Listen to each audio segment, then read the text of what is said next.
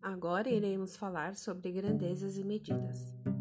Materializado como um documento orientador e norteador, o QSN 2019, proposta curricular da Rede Municipal de Guarulhos, é a referência a ser utilizada para o planejamento de ações que visem a construção e a consolidação de saberes em toda a vida escolar dos educandos.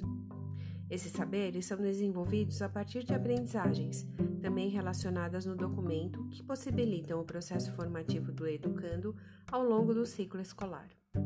Todo esse processo deve estar relacionado a conteúdos significativos ou que venham a adquirir significados relevantes.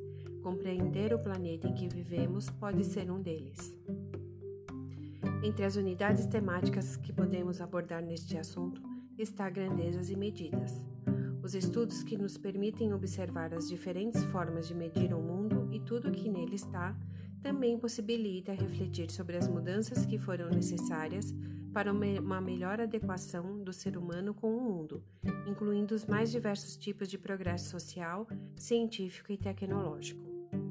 Há uma vastidão de conteúdos que podemos abordar considerando esse tema e essa unidade temática a área de uma superfície desmatada, a distância entre duas regiões diferentes, o volume de chuva necessário para manter a umidade do ar, o tempo que falta para iniciar a hora atividade, a quantidade de alimento que será servida no almoço, o custo das roupas que usamos, o consumo.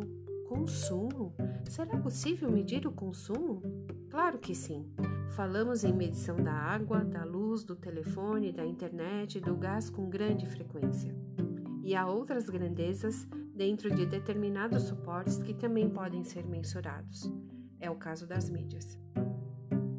Quando falamos em mídia, estamos nos referindo a séculos de práticas de utilização de suportes de comunicação, utilizados como intermediários para a informação chegue do receptor ao destinatário.